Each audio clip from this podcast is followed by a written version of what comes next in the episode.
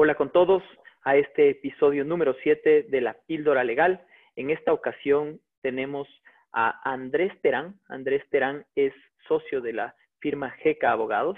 Es abogado por la Universidad de las Américas de Quito y máster en Derecho de las Telecomunicaciones, Protección de Datos, Audiovisual y Sociedad de la Información por la Universidad Carlos III de Madrid. Básicamente el perfil de Andrés está orientado a una asesoría en negocios digitales, la implementación de instrumentos y herramientas tecnológicas, eh, protección y licenciamiento de software, invenciones, tecnologías disruptivas como las OTTs, cloud y contracts, la protección de datos y la implementación de procesos de seguridad informática, entre otras áreas específicas del IT Law.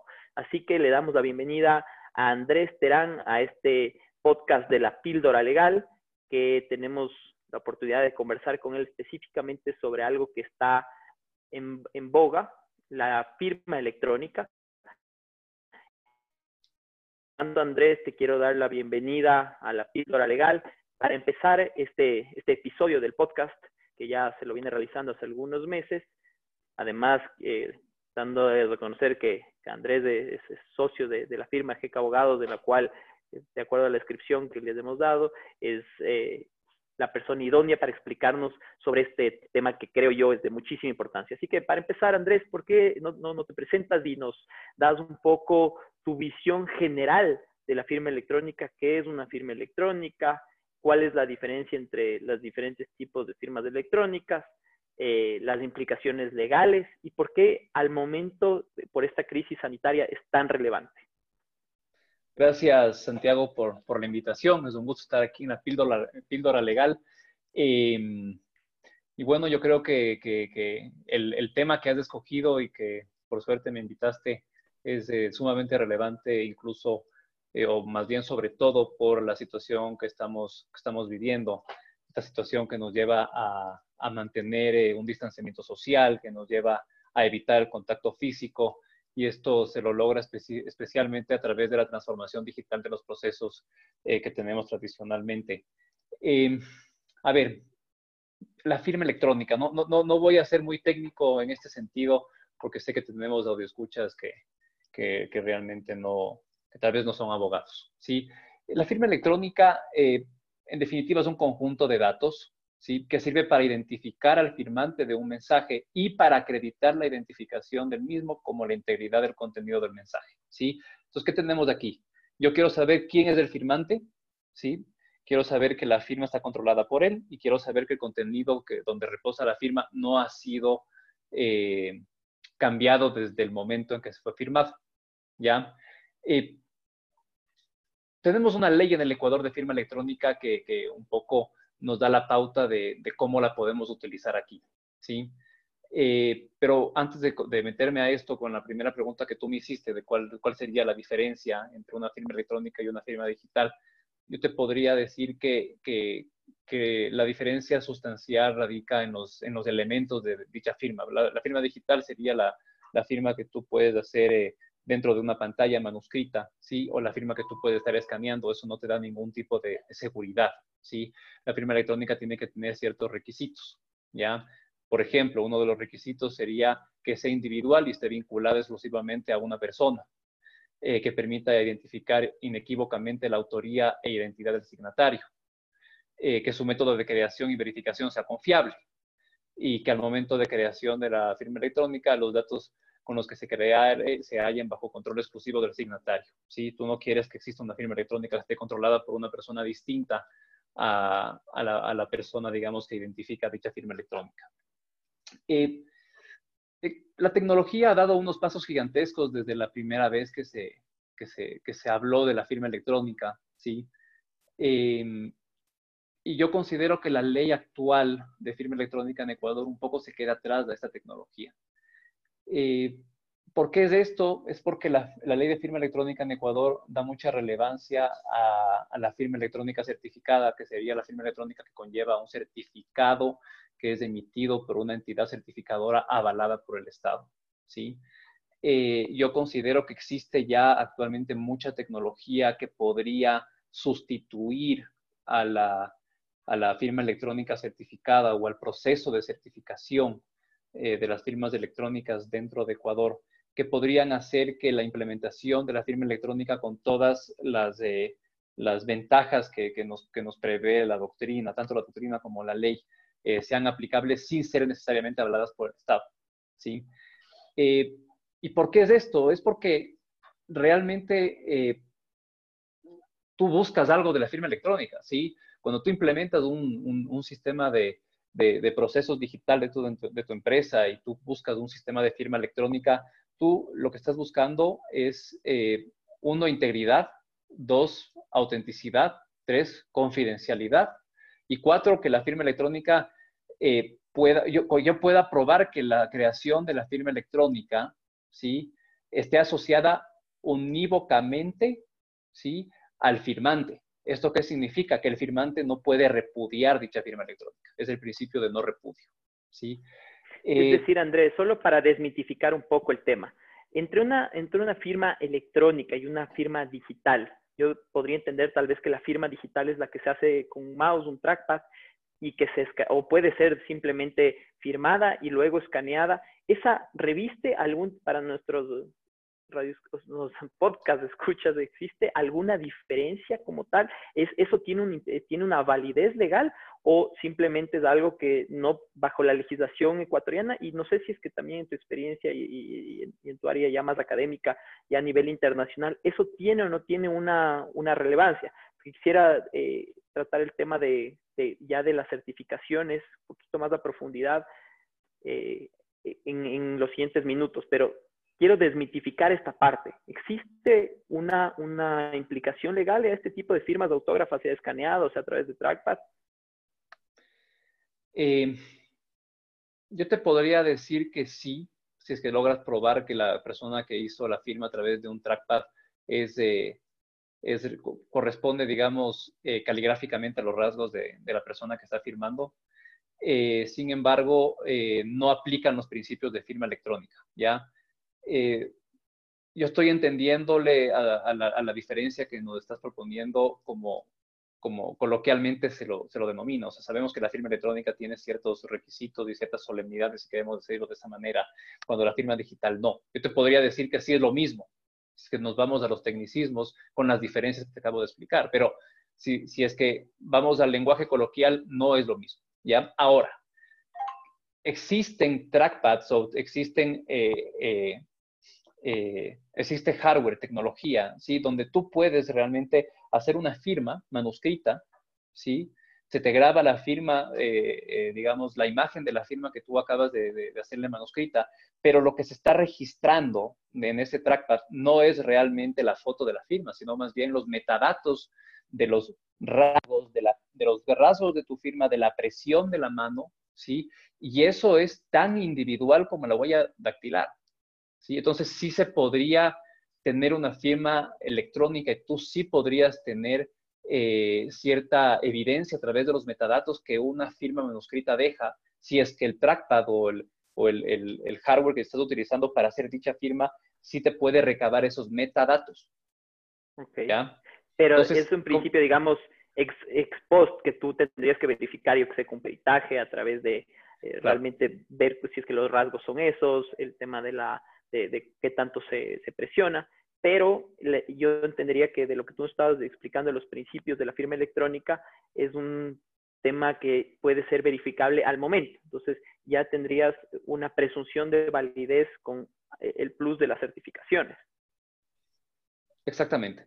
Con la certificación, realmente, eh, una firma electrónica con la, respectiva certificación, ¿sí? Eh, es, eh, es el non plus ultra, por así decirlo, de la firma electrónica, porque no hay, eh, es como si tú quisieras eh, prueba en contra de un documento con fe pública, ¿sí?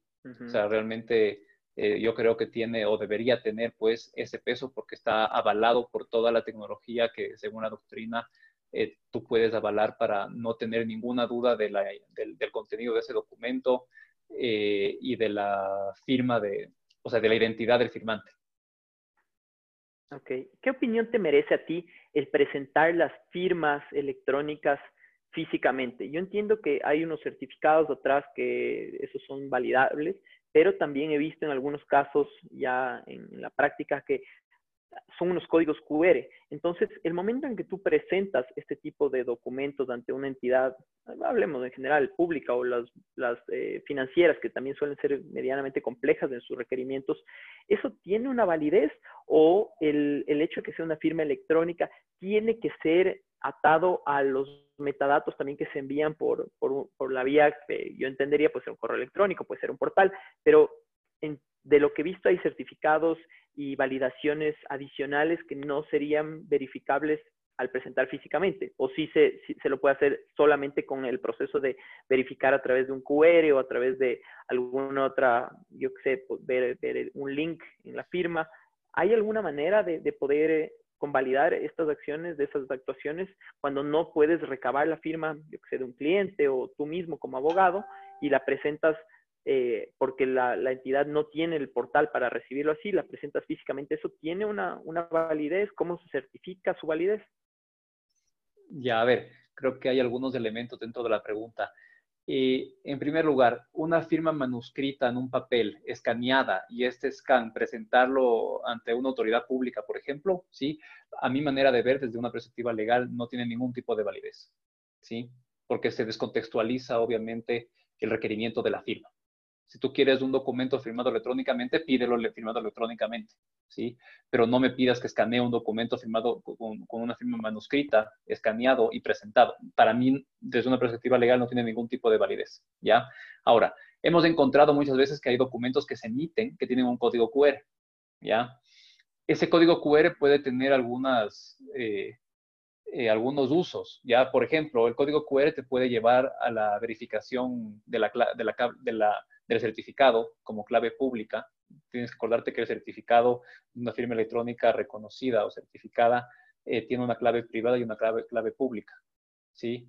Eh, la clave privada es la clave que tiene únicamente el firmante para poder firmar y la clave pública es la que entrega al destinatario de este documento electrónico para que verifique la validez del certificado. Este código QR puede ser justamente esa clave pública para que tú verifiques la validez. Este código QR también puede ser un código que, te pueda llevar a la, eh, no sé, a, información con respecto de la emisión de ese documento, pero no necesariamente de la identificación del firmante. ¿sí? Eh, he, visto en algunos casos aquí en Ecuador que eh, los keybooks, por ejemplo, son emitidos con, bastantes errores. Ya muchas veces los keybooks son emitidos dentro del sistema, pero nunca llegan a tener la firma electrónica de la autoridad pública que está suscribiendo ese documento. Eh, o sea, hay, algunas, hay algunas deficiencias. También muchas veces hemos visto documentos públicos que tienen, que dice firmado electrónicamente, ¿ya? Eh, o que tienen un garabato, ¿sí? Que, que, vemos, ¿ya? Y ese, y ese garabato a veces o es una un scan de la firma de la autoridad, pero que no tiene el documento como tal esa firma electrónica a través del certificado que el, funcionario público debería tener siempre para emitir sus documentos como autoridad pública. O sea, yo, creo que, desde que se implementó esa transformación digital en el Ecuador, yo creo que ya son unos siete años fácilmente, ¿sí? Eh, incluso con el sistema Keybooks. Eh, nunca hubo una capacitación verdaderamente para eh, un poco entrenarle a los funcionarios con respecto al uso, desuso, eh, qué significa la firma electrónica, etcétera, para que los procesos puedan ser mucho más dinámicos. Es por eso que en este momento de pandemia nuestros, nuestras actividades, incluso privadas, pues se ven bastante limitadas porque no tenemos realmente sistemas que nos puedan y nos permitan utilizar los documentos electrónicos tal y como deberían ser. Y como tú, me imagino que la pregunta que tú me, que tú me hacías antes de, va ligado a esto, muchas, muchos, muchas autoridades públicas, muchos, eh, muchas entidades públicas están solicitando a los usuarios que nos que escaneemos un documento firmado de, manera manuscrita y lo enviemos, y lo enviemos escaneado a través de un portal que ponen a disposición del usuario para no parar los trámites, como te digo. O sea, yo creo que si hubiéramos tenido una, un esfuerzo de transformación digital más ordenado, ¿sí? Eh, podríamos tener eh, un, una, un dinamismo mucho más eh, dinámico, o sea, perdón la redundancia, pero un dinamismo más eficiente para poder tener toda la relación que tenemos los privados con el sector público, incluso durante la pandemia, no nos hubiera golpeado tanto. Andrés, y eso me lleva a la siguiente pregunta, que yo entiendo que la legislación aplicable es la ley de comercio electrónico, que es del 2004, si es que mi memoria no me falla, y no sé si es que ya e, es tan rápida la evolución de la tecnología y del, IT law que es consecuente a la tecnología que tiene que regular justamente todas estas nuevas formas de, de digitalización de la información. ¿Tú crees que es es ya obsoleta, crees que no es suficiente, se lo puede regular a través de acuerdos ministeriales, quién sabe, del, del Mintel o resoluciones, no sé si es que el ente competente creería yo que no es de, Arcotel, porque es, una, es más bien un tema de regulación de otra índole, pero ¿cuál, cuál, ¿qué dice la legislación al respecto? ¿Y, y, cómo la analizas tú? ¿Es, ¿Es obsoleta? ¿No es obsoleta? ¿Fue para su, para su momento fue algo eh, innovador? ¿O, o qué, ¿Qué, lectura le das tú a la legislación ecuatoriana en ese sentido? A ver, eh, la ley de comercio electrónico fue inicialmente publicada en el año 2002.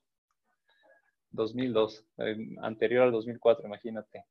Eh, yo creo que es un muy buen esfuerzo, ¿sí? Yo creo que en su momento fue, una, una, una, ley bastante vanguardista, ¿sí? Sin embargo, eh, y como todos todos los, cuerpos legales, me imagino, a nivel internacional, siempre se quedan cortos, para, se quedan cortos, digamos, para, para ser eh, aplicables a medida que el tiempo va pasando, sobre todo cuando es una ley que, que, por así decirlo, legisla sobre tecnología, ¿sí? Porque al final del día la firma electrónica es, es, eh, son, es, un, es un asunto tecnológico. Mientras más tecnología tengas, más seguridades tienes, por lo tanto, más puedes tú o más te puede permitir hacer la utilización de estas herramientas. Sin embargo, yo sí creo que la ley, lo, que, lo, positivo de la ley es que sí identifica muy bien cuáles son eh, los, eh, los requisitos mínimos que debe tener una firma electrónica y esto permite que eh, diferentes tecnologías puedan certificarse ante la entidad que actualmente es del Arcotel, ¿sí? Para poder emitir firmas electrónicas certificadas. Esto no quiere decir que una firma o un sistema de creación de firmas electrónicas que pueda tener una compañía para llevar sus procesos, por ejemplo, de contratación de personal, solicitud de vacaciones, eh, el reembolso de gastos, o sea, etcétera, etcétera, etcétera, no pueda ser controlado de una manera interna mientras tú cumplas con los requisitos, ¿sí? Eh, a lo que yo voy es que em, ha, habido, ha, habido, ha habido mucha eh, propaganda, si queremos ponerlo de esa manera, eh, por parte incluso del gobierno para que la gente saque su firma electrónica.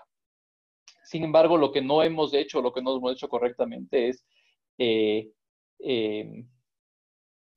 o sea, promocionar la firma electrónica como sea que tú quieras crearla o utilizando más bien los softwares que tú consideres o, en los que tú confíes, independientemente si son certificados o no, ¿sí? Tenemos que saber que, que o sea, o a mi manera de ver, no toda firma electrónica tiene que ser certificada. Hay muchos procesos o hay muchos documentos que tú podrías firmarlos con una firma electrónica que en otras legislaciones, por ejemplo en España, se llama firma electrónica avanzada, que tiene los mismos requisitos, ¿sí? Pero no está certificada por el Estado, ¿ya? No conlleva ese certificado, ¿sí? Eh, entonces, yo he visto que estos, este tema de la firma electrónica aquí en el Ecuador se ha visto también un poquito eh, obstaculizada porque tenemos creo que tres empresas o cuatro empresas que están autorizadas para la emisión de firmas electrónicas y están colapsadas de solicitudes. Andrés, eso me lleva a la siguiente pregunta, que es, eh, eh, sobre las entidades de certificación, algunas obviamente como tú dices a nivel local, yo tuve una experiencia un poco complicada con, con, la, con la, que lo hace a nivel eh, de instituciones públicas, un proceso prácticamente de un mes.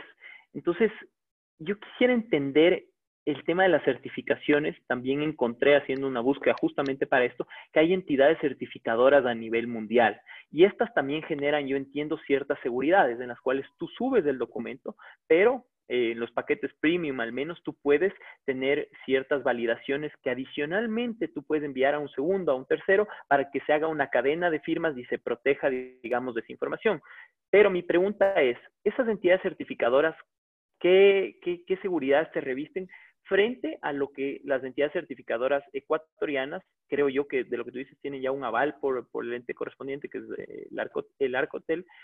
¿Cómo funciona estas certificaciones en estos dos niveles. El uno, es lo que podemos encontrar a nivel de Internet mundial, y qué, seguridad te revisten y por qué tener más bien una entidad certificadora ecuatoriana para que tú puedas firmar digitalmente, valga la redundancia, documentos que tengan una validez legal. ¿Por qué esa diferenciación en la legislación? ¿Qué crees que han pensado las autoridades? No sé si el legislador en realidad, pero ¿por qué hacerlo uno o por qué no hacerlo otro? Es decir, eh, ¿qué, aplicabilidad adicional de, seguridad te, genera el tener tu firma electrónica por una entidad certificada en el Ecuador?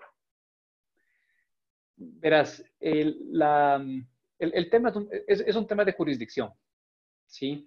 Tú necesitas tener control en, dentro de tu jurisdicción para, para que emitan los certificados de firmas electrónicas y así tú poder, en el caso de una, un, litigio, por ejemplo, tú poder requerir a la entidad certificadora ecuatoriana que te emita el certificado, que te emita el respaldo del certificado de la firma electrónica dentro de una prueba presentada, por ejemplo. Eh, es un tema, al final del día es un tema de jurisdicción, ¿ya? Eh, de ahí, desde una perspectiva tecnológica, eh, no hay absolutamente ningún tipo de, de, diferencia, ¿sí? Eh, es más, yo creo que tal vez la legislación se queda un poco corta cuando, cuando vemos en la aplicabilidad de firmas electrónicas emitidas en el exterior con respecto a su, a su em, reconocimiento dentro de la legislación ecuatoriana, ¿sí? debería, debería de haber tal vez una una, algún tipo de, acuerdo internacional, por así decirlo, ¿sí? o un tipo de certificación internacional que sea avalada eh, eh, de una manera transversal en todas las jurisdicciones. ¿sí? Eh, y yo creo que tal vez la ley se nos queda corta con respecto a eso. ¿sí? Si, si, tú me dices que una firma interna, o sea, si, tú me, si me llega un documento, digamos, obviamente en español, con un certificado de firma que fue emitido en Chile, por ejemplo, ¿ya? Eh, no debería haber ninguna duda, ¿sí? salvo que se me demuestre lo contrario con respecto a la, autenticidad o a la seguridad de ese, certificado electrónico. Eh, actualmente la ley establece que, el Arcotel debería eh, revisar, por así decirlo, esos certificados y, emitir una opinión o emitir el aval dentro de los requerimientos que establece la ley de firma electrónica, pero sí podría ser mucho más dinámico si es que el Ecuador o la comunidad internacional pues entrasen en una, una especie de acuerdo internacional con respecto a los documentos electrónicos. este es un mundo, ya, este es un mundo y, yo quiero que, que, esto eh, lo entendamos bien. Eh, con la firma electrónica tú podrías eh, incluso, tú podrías eliminar todo lo que, lo, que son documentos, perdón, registros públicos, tú podrías eliminar lo que es el notario público, tú podrías tener únicamente un notario por ciudad. ¿Sí? y manejar todo, todo de una manera digital con firmas electrónicas. No tienes que tener 80, ¿ya? Pero ahí nos estamos metiendo justo a, a, lo que, a una de las razones por la que el Estado ecuatoriano no, no ha tenido una transformación digital eficiente. Hemos protegido, por así decirlo, y es una opinión personal, por favor, no quiero que malinterpreten esto, pero hemos protegido muchas veces puestos de trabajo, ¿sí? Eh, por, por no implementar eh, procesos que incluso pueden ser mucho más beneficiosos para el tiempo de los usuarios. Oye, Andrés, y eso me lleva a una pregunta que creo que también muchas personas eh, se, hacen y es básicamente cómo se verifica la validez de una firma electrónica. Ahí hay un tema que, que, a mí al menos me pareció relevante. Creo que el software está un poco antiguo, pero al menos la intención y cómo se lo hace me parece interesante, que es el tema de firma SE. Entonces, eh, la validación de las firmas electrónicas, ¿cómo las haces? ¿Las puedes, eh, eh, entiendo que una manera sencilla es tú haces con el software de, de, de, QR y puedes ver la validez hasta cierto punto. Pero también he visto que al momento de suscribir los, los, documentos con firma electrónica se generan unos certificados. Esa es otra manera de verlo. ¿Cuáles son las maneras de verificar en general para que las personas que nos escuchan puedan saber cómo, cómo se hace el proceso de verificación de una firma electrónica? Toda firma electrónica tiene un certificado, ¿sí? Y es a través del certificado que tú verificas la validez de esa firma electrónica. Cuándo fue emitida, cuándo fue la última vez que se modificó ese documento, cuándo expira, incluso tiene una fecha de expiración, ¿sí? Eh, como te digo, ese certificado de la firma electrónica en, el caso de Ecuador, ese certificado tiene que ser emitido por una empresa certificadora avalada por el Estado. ¿sí?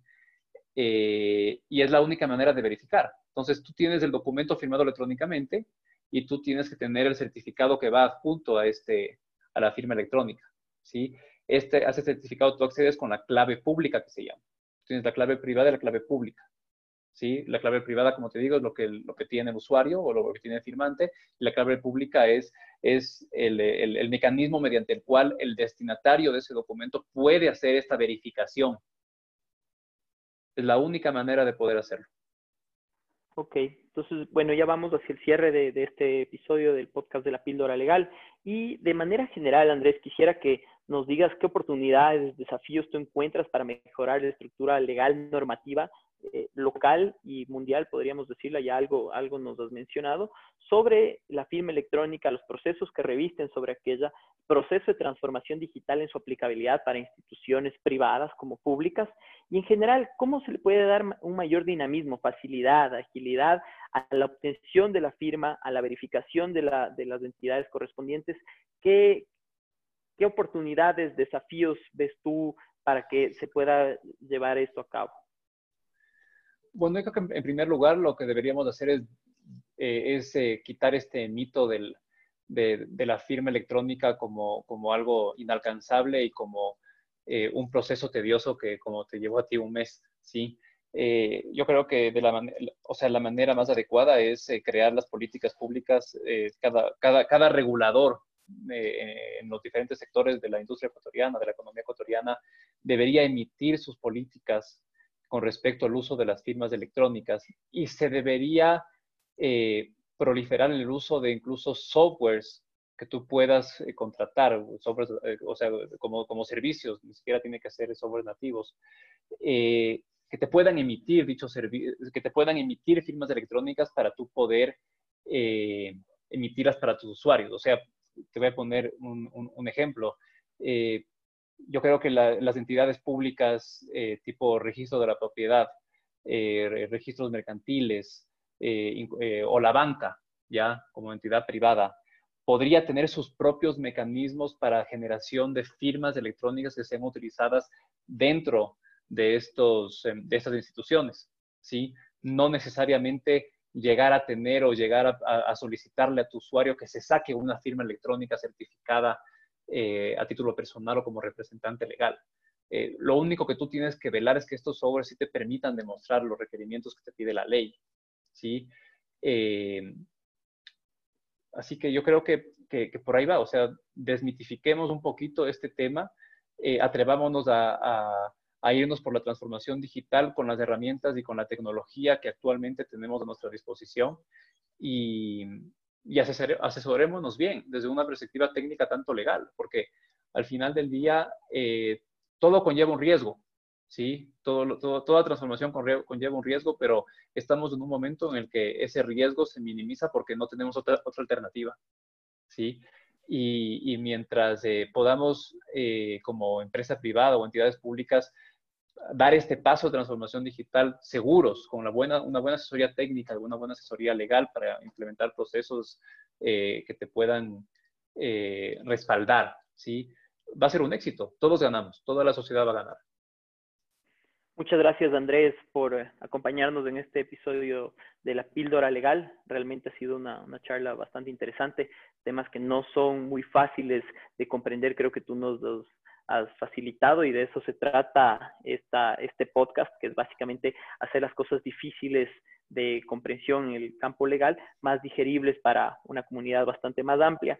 Así que esperamos tenerte en una próxima ocasión y eso ha sido todo en la píldora legal en este episodio sobre firma electrónica. Muchas gracias.